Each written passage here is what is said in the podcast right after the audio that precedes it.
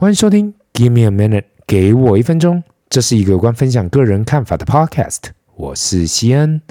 话说到上个礼拜，我想到小朋友考完试，那就让他们去放松一下吧。好久没带他们去采草莓了，那就来去采吧。如果在北台湾居住的人哦，真的好采草莓的地方，大概就那几个啦。一个在苗栗大湖。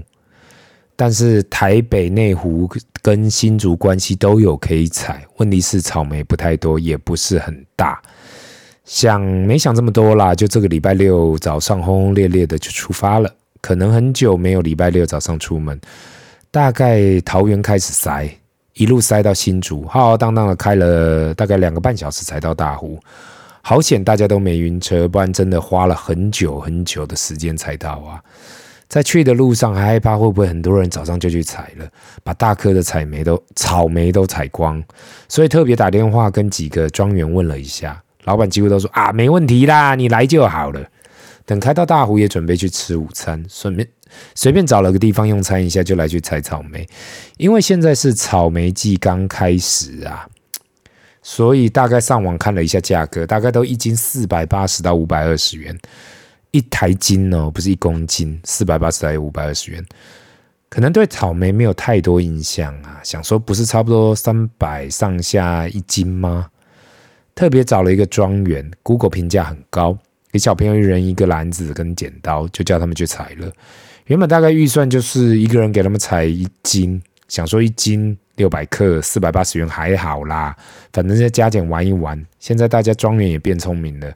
都搞高价的，然后 也比较容易采，每个都说没打农药。虽然心知肚明，草莓没打农药最好是种得出来，但是来了就给小朋友采到爽，看着他们采的那么愉快，好吧，没白开这两半小时了。眼看他们采的都快满出来了，刚拿过去给老板磅的时候啊，看老板眉开眼笑的，说我给你们两个大箱子来装哦，用小箱子会压到。我说哇，老板真霸气。还拿大箱子出来给小朋友，我看到前面的人都只有用小箱子装啊。这时候我还搞不太清楚状况，因为老板也都到旁边去磅，看不到数字。等到他报数字给我的时候，我真的以为听错了。原来小朋友不是一人采了一斤，是一人采了一公斤多。哇嘞！难怪老板笑得那么开心，因为碰到盘子来了。这时候只听到内心摔破了，我自己的内心呐、啊，摔破了一大堆盘子，但是还是笑着把钱给付完了。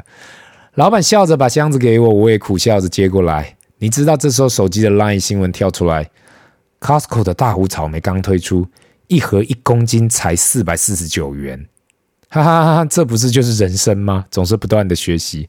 我这个故事绝对不是叫大家不要去大湖采草莓哦，因为我这样子好像就是反推广台湾旅游。我只能说体验体验那可以啦，但是千万不要以为自己去采到采草莓要采到草莓自由。但是回归到一句话，回忆无价。二十年后跟小朋友谈起，还记得那一年跑个大老远去大湖采草莓，最后比去大卖场还贵一倍以上吗？人生呐。读万卷书不如行万里路。另外，也要顺道提醒大家哦，最近好像因为大家都想说新冠过去了，就对其他病毒不太小心，反而是发现最近很多人感冒，不是新冠。大家都要知道哦，在新冠疫情发生前，其实世界上还是有很多不同样的病毒跟细菌。过去三年，大家都害怕 COVID-19，却忘了其实外面还是有很多我们需要小心的病毒。大家不要一直。不要一小心呢，不要小心，不要一下松懈下来，又被其他的病毒传染。虽然说生命本来就是正常现象，所以也不要特别去做什么防范。但是因为我不知道过去几年呢被过敏所惹啊，所以我现在真的很害怕感冒。是的，就感单纯的感冒而已，不是什么大病哦，就是单单感冒就会引起过敏。去看了不同有关过敏的医生，只跟我讲一件事情，请你尽量不要被传染感冒。其他就是保持身体健康就好。好哦，我也不想被传染啊，只是人走在路上就是很容易中刀啊。不知道是在台湾的听众，十二月一号解封后，你们出去到外面会拿下口罩吗？到郊外我是有看到人拿下来啦，但是在市区哦，绝大部分人在街道上都还是戴着口罩的。不知道是否因为在台湾大家被训练太好了，所以现在几乎大家都继续戴着口罩。后续我会再来观察一下，或许大家还是害怕会有二次传染的可能性。其实这是蛮普遍的啦，在国外听到的人几乎都二次还三次传染的，到了最后就是跟感冒差不多，就是一直好了又传。我自己要承认，可能我这次没有想象那么严重，比我过去几次流感来比呀，相对我中流感真的严重太多太多了。在这里呢，我也要先提一下，好像上一节 Q&A 里头有讲到南非币基金的问题，想不到这礼拜就爆出南非金融体系出问题，所以上个月南非币的基金利息发不出来。话说新闻提到有将近两千亿台币的南非币计价的商品没收到固定配息，在这里我不会说我是先知，因为我不是，我只是单纯的做风险控制的行为。如果说大家认为台湾这个地方是有地缘政治风险的，那大家怎么没有？大家怎么有那么有信心，可以觉得其他地方没有地缘政治的风险？我看这新闻，照理说南非那边应该是没事，最多有流动性的风险。如同我上个礼拜提到的，先去看自己手上是否有南非币计价的商品，如果有的话，至少可以先了解一下为什么那时候会想要投资，想要得到的是什么。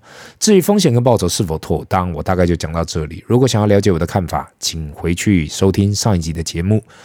最近呢，很多人来信问我。哎，西恩，低点是不是已经过去了？我一直在观望，会不会又这一次错过这这这班车？或是有些人从二零零八年金融风暴后就继续观望到现在，一直觉得等不到市场大跌，最靠近的就是二零二零年，但是市场马上 V 转，又不敢进场，所以到现在都还一直抱着现金，又不管投资股市，不敢投资股市，也不敢买房啦。问题是，已经抱着定存十年以上的人呐，过去这十年应该很痛苦。因为资产价格到爆发，如果没有机会随便抓到一个放着，看着户头里面的现金，应该还是会痛苦的。毕竟没有好好利用到。如果你是还在等待的人呐、或是你是看了很久，越看越不甘心的人，看到每个人都在那里捞，自己没捞到，真的很痛苦啊！我只能用我近十年最爱讲的那句话：你可能要去跟梁静茹借点勇气。我知道这个梗真的很难笑。问题是，不管做什么，真的就是要有那一点点的勇气，也要有一点点的运气啦。想到这里，我要岔题一下哦。还记得十来年前有个学弟跟我提到，他投资一笔生意，让他本金隔年就翻本，让他觉得投资生意怎么可以这么好赚？虽然说那生意后面是怎样，我是不知道啦，但是记得他后续就是一直在找这样的生意可以投资，就是那种。一年就是可以马上翻好几倍的那一种。问题是一年翻几倍的生意，真的不是那种马上就可以找得到的。有时候不知这是少年得志，变成他觉得其他生意都看不上眼，因为已经历经历过那种马上翻几倍的东西哦，现在一步一脚印变得很没有意思。我就这样看他载浮载沉十来年了，在这里我也先祝他未来一切顺利啦。回归到很多人写信来问有关低点的这件事情，坦白说，我也不知道。很多人听到我讲不知道，都说啊，我是不是故意不讲，自己在那里讲讲假沙挖工，在那里吃货。如同我上个礼拜所说的，Howard Marks 的 memo，短时间没有人可以猜到未来会怎么样，大家都是回头看才知道，哦，原来那是底部哦。这就跟二零零九年或者二零那时候，二零二零那时候的底部一样，每个人看到拉回都是半信半疑，都怕如果进场了，诶，如果还继续跌下去，那真的死得很难看。就跟很多人在十来年前就一直说要等修正后才要进场买房子的概念一样，到底要等到怎么样的一个修正才是真正的修正？每个人都希望自己可以拿到最低点。讲到这里才觉得很好笑。现在每个分析师都在讲哦，美国明年至少要修正二十 percent 以上，因为经济数据真的很不好看，大家都在裁员，消费力又低，Fed 又还在继续升息中。讲起来好像因为自己周遭讨论的人也都在跟我讲同样的事情，不知道是不是大家都过去都受到同样的训练，看到同样的数据都会讲出一样的话。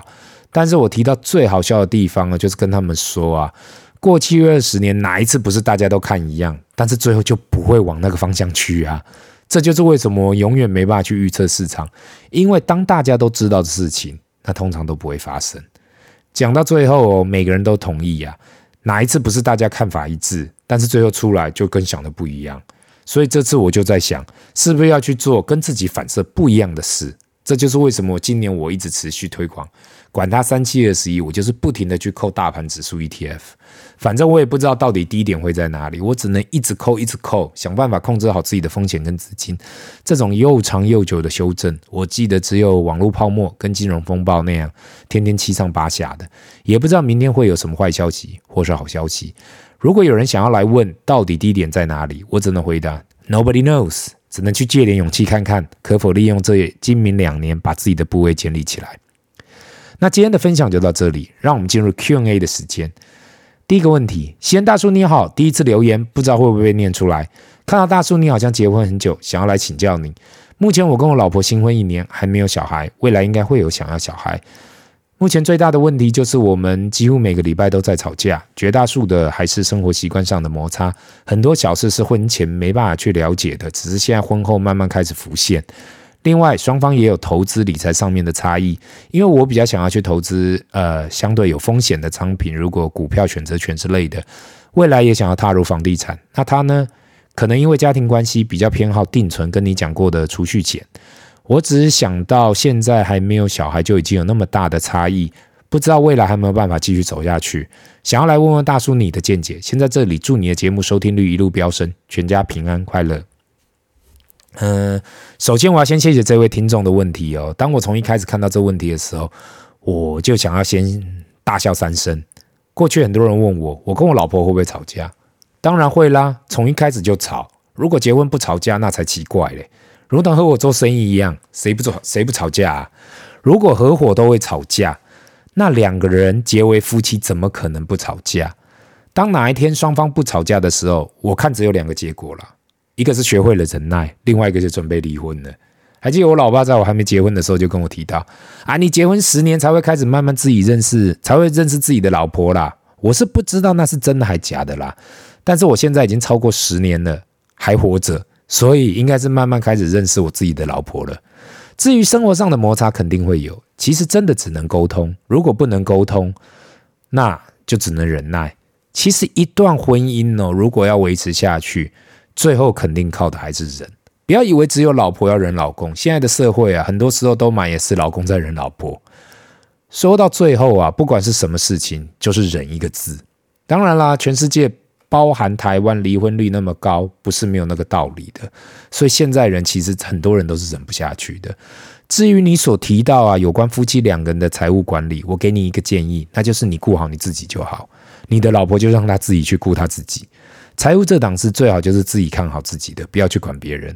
你可以跟他提一提有什么他可以做的，他不要要不要去做啊？那是他的事。如果你投资做得好，他自然会想要跟你一起去投资。如果你自己也做得不好，那你要强迫他跟你一起，不是也很奇怪吗？所以我的建议是，自己管理好自己的财务才是最好的结果，各自为自己负责才是长期相处的王道。今天的 Q&A 就到这里。如果你有什么问题想问，麻烦留言，不要忘了按赞及订阅。Give me a minute，给我一分钟。拜。